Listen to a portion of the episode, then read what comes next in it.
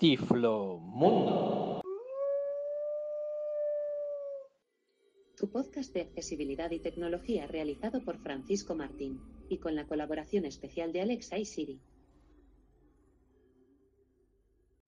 Bienvenidos a este nuestro episodio número 11. En él vamos a tratar los siguientes temas. Analizando el medicamento Accesible Plus, la paridad entre los coches, el final de los coches de combustión. Real Decreto Ley Patinetes Eléctricos. El asfalto. María Antonia Vázquez, usuaria de Perro Guía. Y la recomendación de Mari Carmen Ballesteros a cantar villancicos. Accesibilidad. Medicamento Accesible Plus es una aplicación promovida por el Consejo General del Colegio Oficial de Farmacéuticos, la Fundación ONCE y la Fundación Vodafone España, y desarrollada por la empresa Technosite. Medicamento Accesible Plus es una aplicación gratuita desarrollada para diferentes plataformas que permite la consulta de información actualizada sobre los medicamentos. Mediante la captura del código de barras presente en su empaquetado habitual, y de un modo totalmente accesible para garantizar la comprensión de la misma independientemente de la diversidad funcional del usuario. Esta solución accede a parte de la información incluida en la base de datos del conocimiento sanitario, en adelante BDM, perteneciente al Consejo General de Colegios Oficiales de Farmacéuticos de España incorpora opciones de búsqueda. Asistente para la lectura de informaciones dirigidas a pacientes y otros servicios de interés para los usuarios. Medicamento Accesible Plus es una aplicación que lleva con nosotros desde el 2014 yo me la instalé y luego la verdad es que la desinstalé porque era muy básica y no tenía casi nada. Pero en el 2018 en Tiflonova me pasé por el stand y me dijeron que tenían nuevas novedades. Y la verdad, bueno, oí la charla que me dieron y bueno, lo vi, pero lo más importante no lo habían hecho, que era la entrada de datos. Sí, tenemos un escáner que nos lee el código de barras, pero el 80% de los medicamentos de los españoles realmente mm, nos lo quita la farmacia, el código de barras, por lo tanto no lo tenemos. Y les dije que, bueno, que tenían que implementar pues un, lector de texto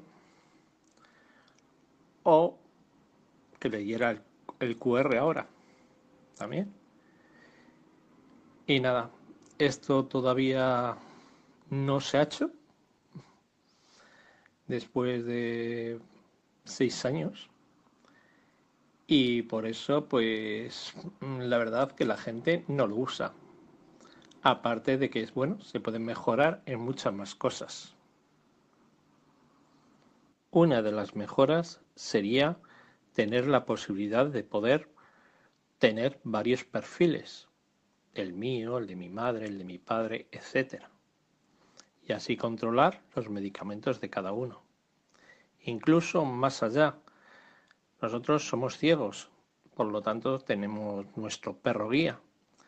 Pues podían hacer otra opción para mascotas, en la cual podríamos controlar los medicamentos de nuestras mascotas y ir a consultar a los medicamentos de la veterinaria.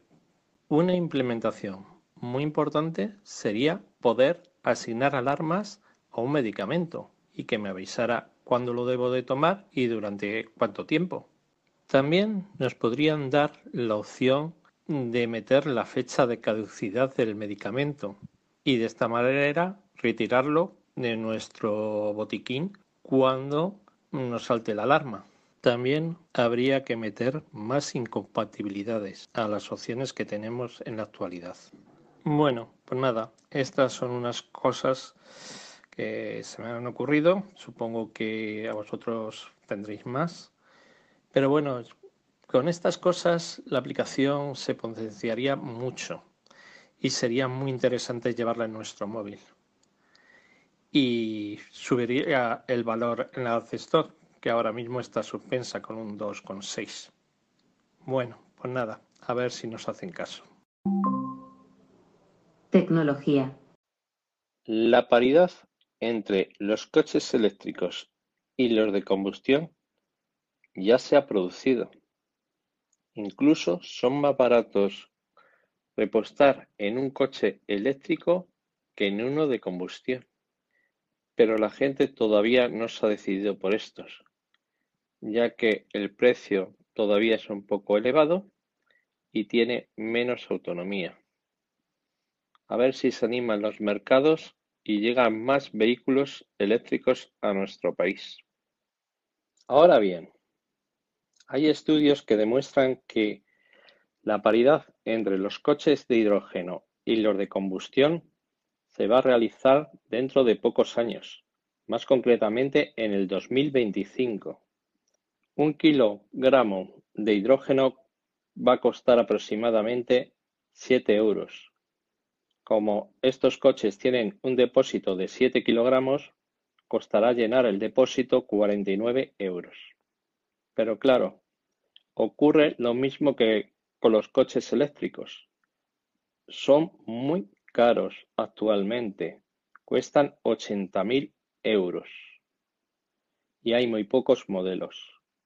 La verdad es que la alternativa de los coches de hidrógeno es una magnífica idea, ya que con una pequeña batería y un depósito de hidrógeno podemos tener una autonomía muy grande y hacer muchos kilómetros. En cambio, con un coche eléctrico necesitaríamos una batería pero que muy grande y perderíamos espacio físico en el coche. Los expertos en el mundo del transporte opinan que este sector se va a dividir en dos. Los de ciudad, que serán eléctricos, como pueden ser los monopatines, las bicicletas, los coches pequeños, los taxis, los autobuses, etc. Y los de gran recorrido, que serán de hidrógeno, como pueden ser los coches grandes, los camiones, los autocares, los barcos, etc. Esperemos que el futuro sea más ecológico con estas alternativas y mucho mejor. Los expertos insisten cada vez más que el fin de los coches de combustión cada día está más cerca. El Reino Unido va a prohibir la venta de coches de combustión interna a partir del 2030. En España, la fecha tope es el 2040. Pero bueno, si quieren vender al Reino Unido, que significa un 11% de las ventas del automóvil en España, la industria tendrá que cambiar y apostar más por los coches eléctricos. En España, la industria del automóvil supone el segundo motor de nuestra economía. El primero es el turismo. Por otro lado, las ventas de coches eléctricos en Noruega son todo un récord. 8 de cada 10 coches vendidos son eléctricos. En cambio, en nuestro país estas ventas son ridículas. Nos duplica incluso Portugal. Y ahora, cambiando de continente, y más concretamente en China, en el año 2025 el 50% de los vehículos vendidos tienen que llevar el sistema avanzado de asistencia a la conducción. Esto no quiere decir que todos los coches eléctricos sean autónomos, sino que pueden ser también mixtos. Se hace para reducir el número de accidentes de tráfico y para que sirva de escaparate para el resto del mundo y mostrar así su tecnología y vender más fácilmente sus componentes.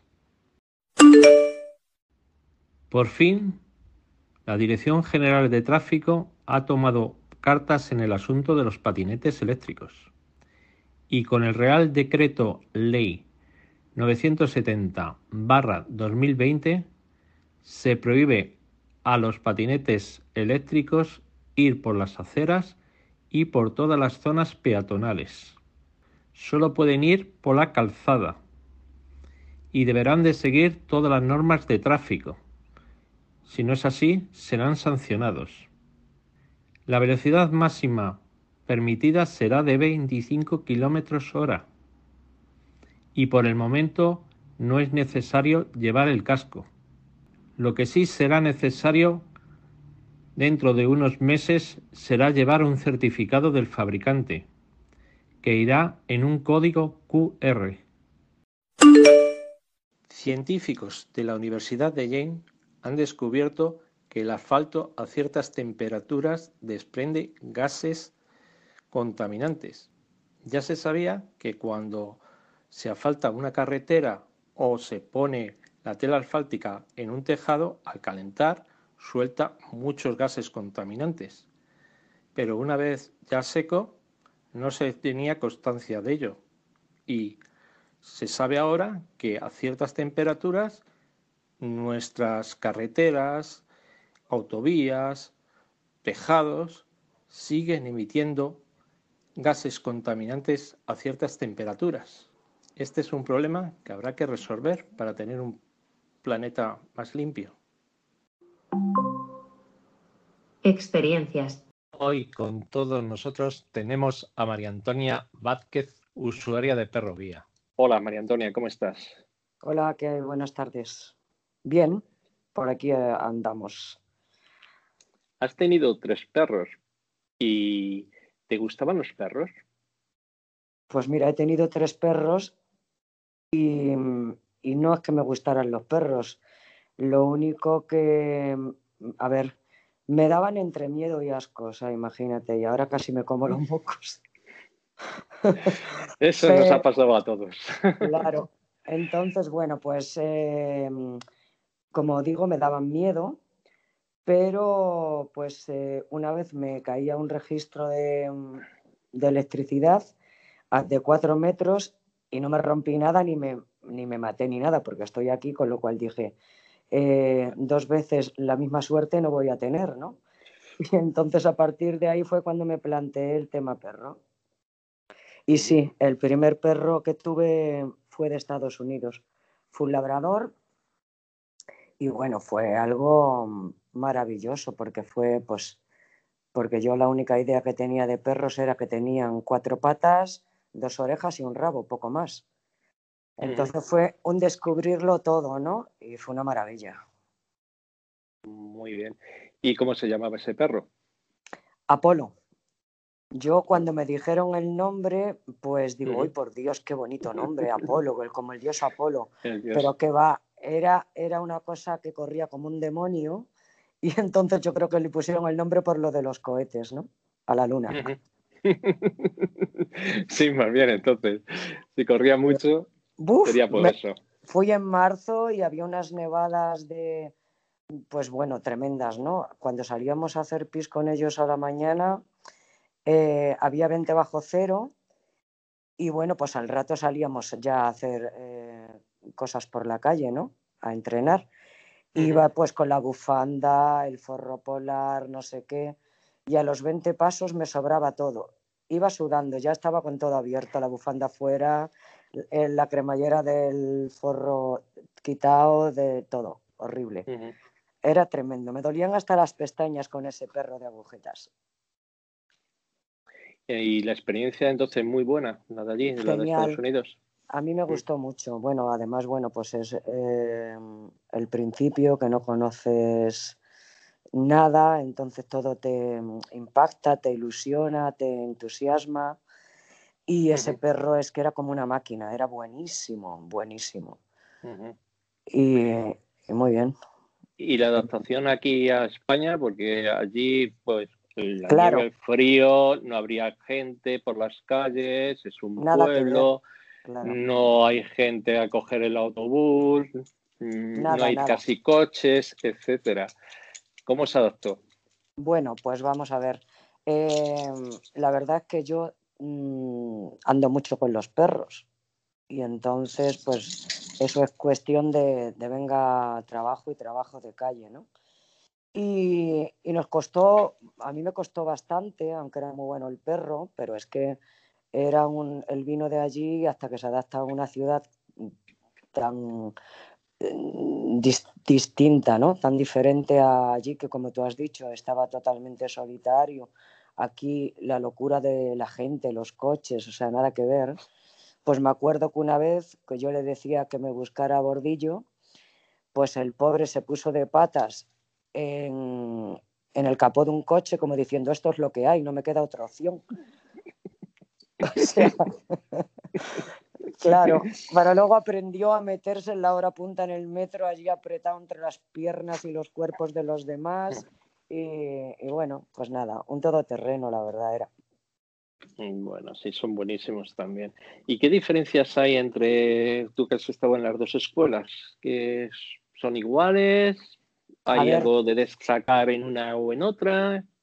Yo la experiencia de cuando vine de Estados Unidos, yo venía enamoradísima de, la escuela, del trato, del perro, que yo para mí siempre pienso y digo que un perro guía es lo más parecido a ver, ¿no? Es que te da una libertad de movimiento increíble, en fin. Es una moto. sí, sí, para mí yo lo digo de verdad siempre, es eso, que, es lo más parecido a ver. Entonces, eh, venía enamoradísima de la escuela del trato, eh, bueno, alucinaba. Y luego, claro, después de, mm, por las circunstancias con el primer perro, pues me quedé aquí en Madrid, en la de, en la de España. En Guadilla.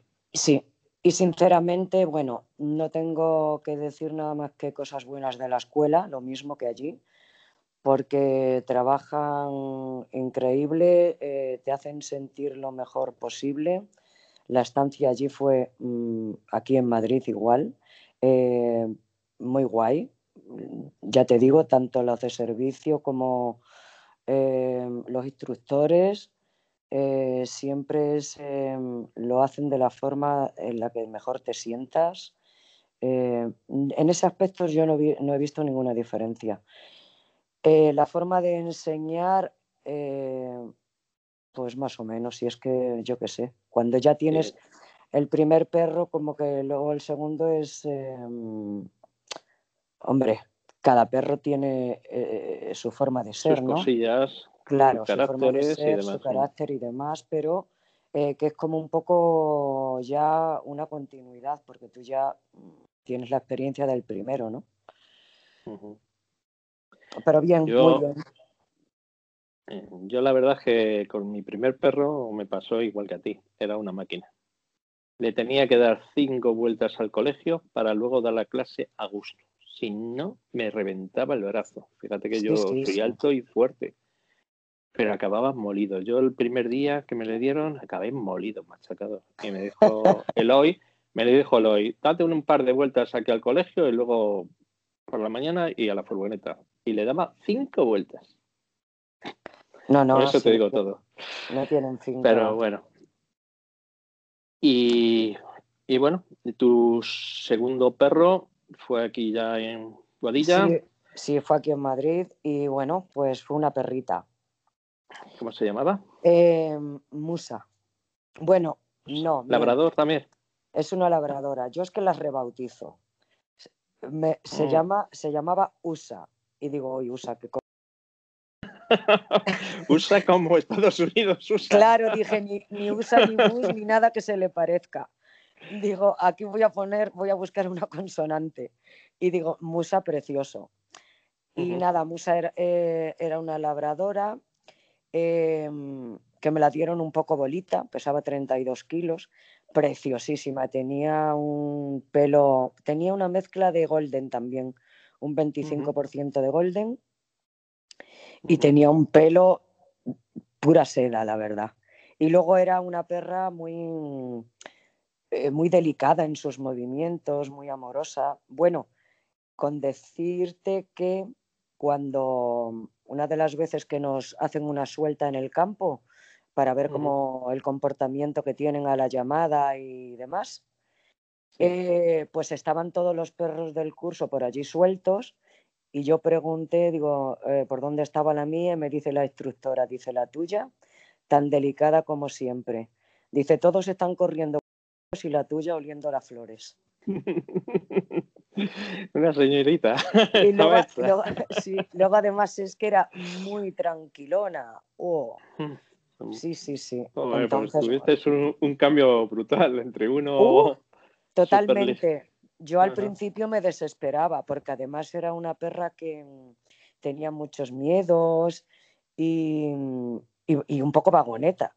Bueno, había un señor que, que tengo un kiosco de prensa al lado de donde vivo, que yo, claro, me veía de para arriba, para abajo, me conocen, ¿no? Del barrio, y me decía, pero venga, Musa, no he visto una perra más vaga que tú. Porque era, era eso. no, he visto una, no he visto una perra más perra que tú, decía el señor, eso. Muy tranquilona. Uy, sí, sí. Lo opuesto a Apolo. Así que, pero, pero un amor de perra, muy, muy cariñosa, muy linda. Bueno, aparte de que todos decimos lo mismo de nuestros perros, pues es que era, es que Musa era así, muy delicada, porque te las cosas de. Porque esta que tengo ahora y el primero son más todoterreno, más pom pom pom, así al tran tran, pero la otra no. La otra era muy delicadita. ¿Y esta última cómo se llama? Esta es Dara. Dara, y que también, que no es un hombre tampoco de pila, ¿eh? esta también tiene su toque. Rebautizada. también la rebauticé. Se, llama Daroca, pero me parecía, no es feo, pero me parecía como muy duro, ¿no? Y muy largo. Entonces, Daro me parecía macho, digo, pues Dara genial. Y nada, pues con Dara. Bueno, y eh, convivieron las dos, ¿verdad? Porque la otra se quedó ciega. Sí. ¿A, qué edad? Pues con ocho años. Entonces llevaba seis, ha hecho seis de guía, estuvo seis guiando y seis de mm, jubilada. Entonces, pues claro, como mm, era muy joven todavía para, mm, para esperar a que pudiera tener otro perro por, de forma natural, por decirlo de alguna manera, entonces me planteé que tenía que pedir otro, ¿no? Y coincidimos las tres, estuvimos seis años juntas. Y bueno, pues fue una experiencia, porque bueno, al principio cuando se quedó ciega Musa, pues fue un poco duro, pero bueno, luego nos adaptamos a la situación y, y Dara nos iba guiando a las dos por la calle. Eh, yo me ponía a Dara en el lado izquierdo, como normal, se llevan a los guías, y Musa con la correa en el derecho. Y entonces era muy guay porque, bueno, porque Dara iba, yo le iba, bueno, les iba hablando todo el rato, porque si no, claro, para que no se despistara. Y íbamos bajando, por ejemplo, escaleras y yo le decía a Dara, Dara, espera, cariño, espera Musa, que tiene que bajar Musa. Y Dara se esperaba a que Musa bajara y bueno, nos apañábamos medianamente. Mm, éramos desde luego pues la mirada de todo el mundo, porque era, la verdad es que era muy entrañable. Cuando se ponían a cerca a las dos, porque parecía que estaban sincronizadas, a la vez yo las sentaba, porque si no, imagínate, puff, una correa para un lado, otra la otra para el otro. Entonces estaban las dos sentadas, mientras que yo cogía la caca del suelo y demás. Entonces era como muy guay. Pero vamos, no todo ha sido guay, ¿eh? que era bien duro. Me imagino. Eh, porque bueno, al, al, principio, hasta que te haces con el tema, pues madre mía, coge a una primero, claro, eh, cuando Musa al principio de quedarse ciega, que iba con la campana y todo, pues iba yo solo con ella por la calle, con el bastón. Y, bueno, ahora los perros se adaptan mucho más pronto que las personas a todo. Yo la verdad que lo noté con Tyrone y con Gus, que a mí me pasó pues lo mismo que tú, tuvieron que convivir Y fíjate que Gus, digo que Tyron era un perro súper, como así decirlo, dominante, quería ser el primero para todo, para, ¿sabes? Y la verdad que, que bueno, cuando traje a Gus, pues él pues eh, dijo, este es el guía y yo ya estoy jubilado y nada, es lo que te digo, él iba detrás perfectamente, suelto, yo los llevaba los dos, al final me acostumbré a llevarlos los dos en la misma mano, ¿sabes? A la izquierda. Y la verdad es que, bien.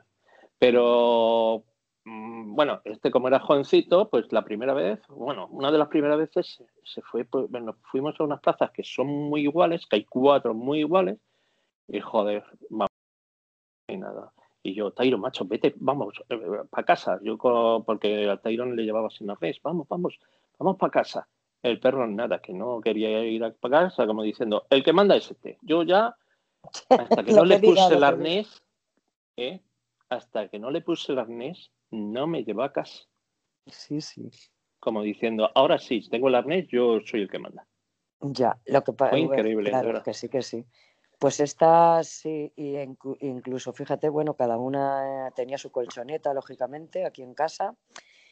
Y desde que desde que vino Musa, o sea, vino Dara y ya estaba aquí, lógicamente, Musa, que, porque me, dijeron que tendría que estar como Diego, yo no me acuerdo cuánto tiempo estuve, no sé si dos semanas después de acabar el curso, solamente con, con Dara. Mm, porque Musa la llevé mm, con una persona mientras yo hacía el curso, lógicamente. Y entonces, pues me dijo la instructora que mejor que estuviera con Dara para hacer vínculo eh, dos semanas sola con ella. Mejor con Dara para, para, que se acostumbrara a mí sola y hiciera vínculo. Y luego ya vino Musa, ¿no?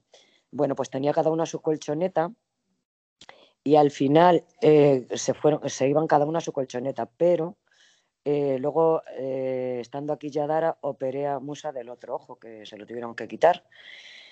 Y a partir de ahí, Dara, cuando vino Musa con la campana y le vio que con el ojo, la herida, pam, pam, le quiso chupar el ojo como diciendo, ay, lo que traes. Bueno, pues a partir de ahí siempre junta la colchoneta con Musa, siempre. y, al, y estaba una colchoneta vacía y las dos juntas. Pero entonces, claro, Dara, si había un hueco, pues eh, eh, la colchoneta lo buscaba y entraba y pum pum, empujaba, empujaba hasta que echaba Musa.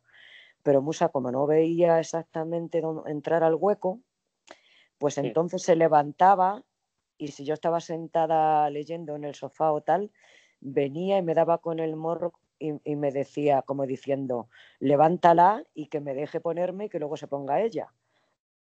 Y así tenía que ir allí hasta y, ya Dara se levantaba, se echaba muso y luego Dara ya buscaba su hueco. Sí, la verdad que. Pero son la leche. sí, la verdad que. Saben perfectamente lo que le ocurre a uno, lo que le ocurre a otro. Sí, sí, sí, es increíble. Son lazarillos y supongo que a lo mejor si, no sé si ha sido alguna parcela o algún sitio que han estado un poco libres, supongo que la, que la otra perrilla pues le guiaba.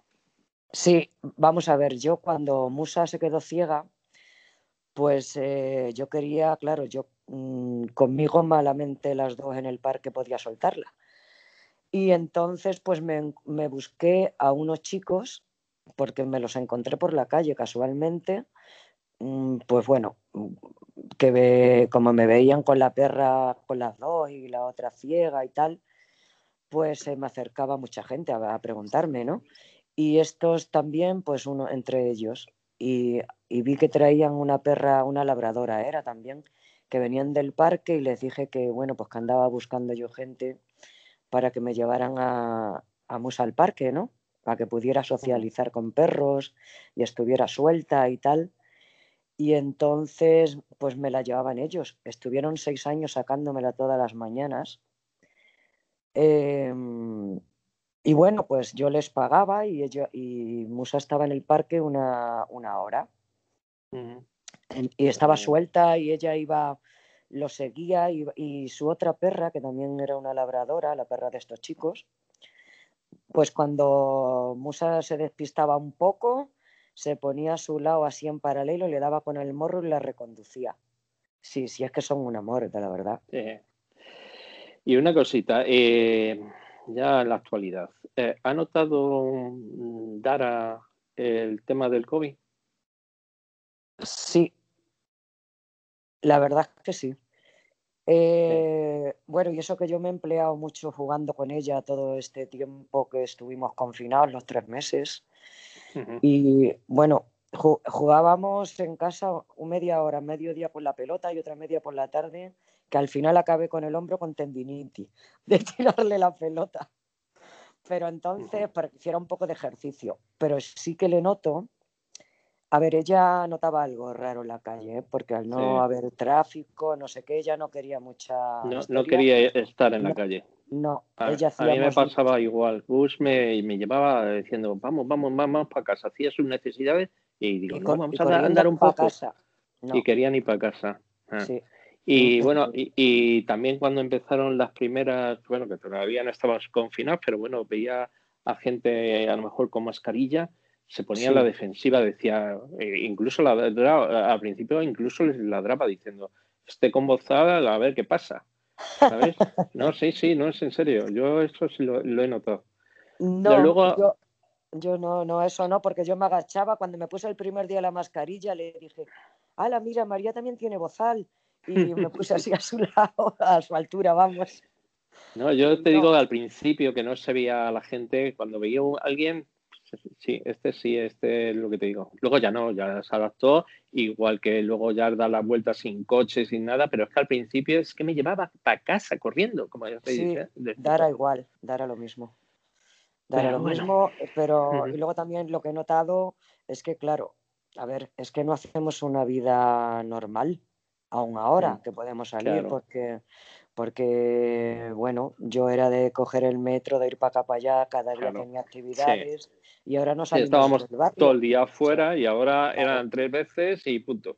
Claro, y ahora mm. pues aunque salgas a andar, eh, pues es que no te mueves del barrio, ni coges metro, ni... Entonces el otro día, por ejemplo, el domingo, que cogí yo metro, pues si es lo normal, vale, pero nada, eh, tuve que hacer algo diferente y la vi como menos resolutiva. Y es lógico. Bueno, yo lo que noté en el metro el, primer día que le llevé el metro es que han puesto, se conocen unas tiras ahí para la, para la gente también, para los caminos. Y se quedaba diciendo, no sé qué de qué color serán, a lo mejor es que son rojas, se quedaba parado.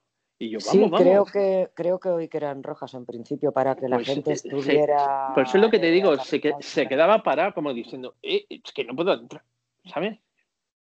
No, Musa eso no. Digo Musa, perdón, Dara, eso no. Yo al eh, principio sí, al principio se me quedaba parado diciendo que aquí, que no puedo pasar. ¿Qué pasa aquí? ¿A qué hago?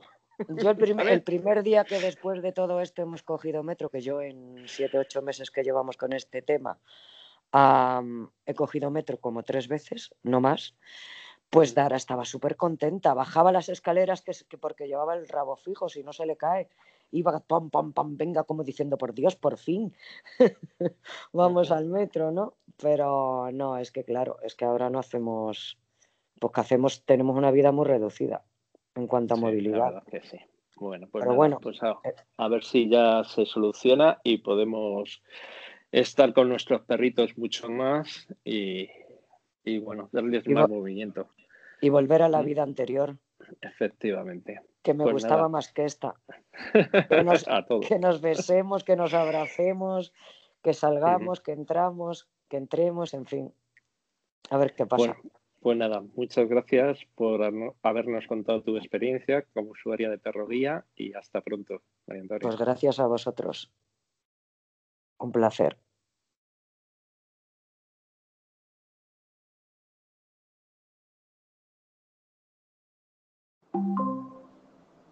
Ocio. A pocos días de que comience la Navidad ya se respira el ambiente navideño. Por eso un grupo de amigos vamos a cantar unos villancicos para felicitaros el año que va a comenzar. En primer lugar, escucharemos me encuentro unos pastores.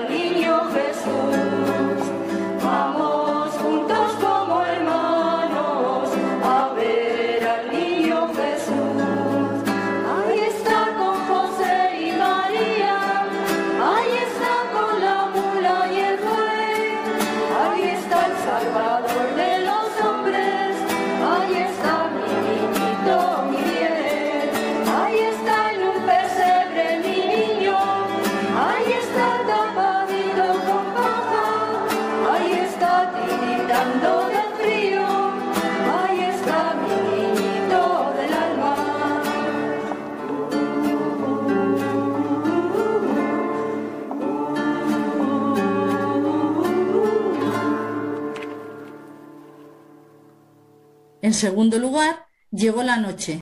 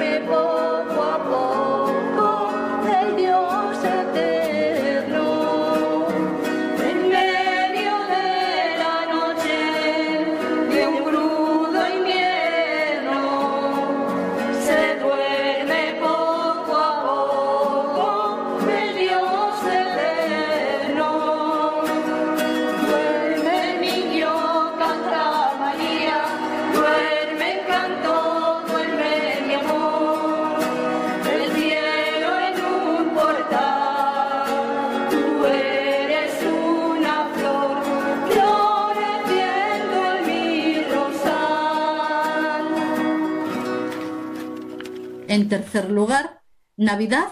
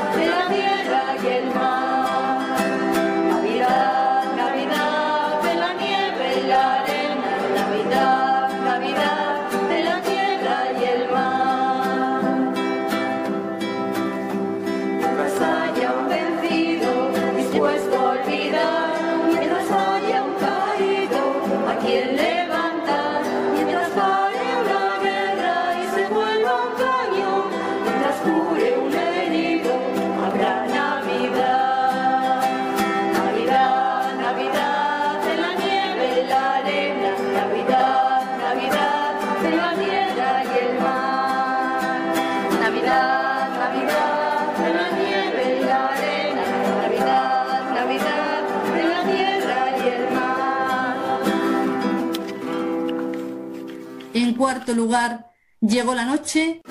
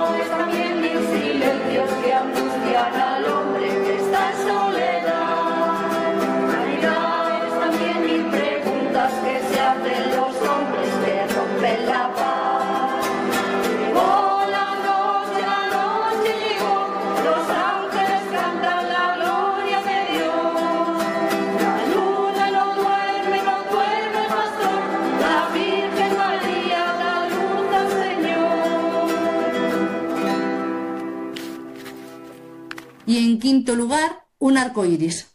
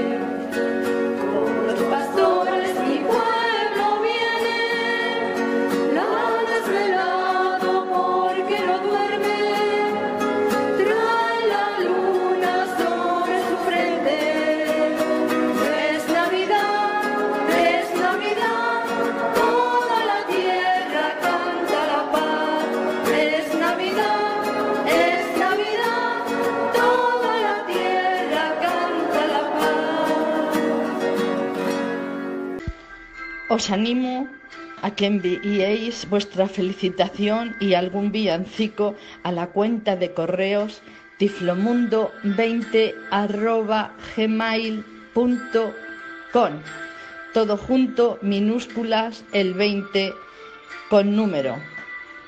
Y podéis enviar también al WhatsApp con el número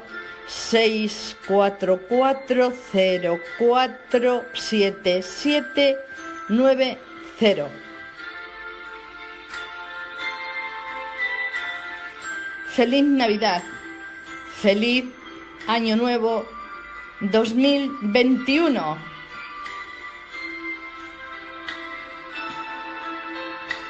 Muchas gracias por habernos escuchado y si tienes un poco de tiempo valóranos y déjanos una reseña. Hasta el próximo episodio.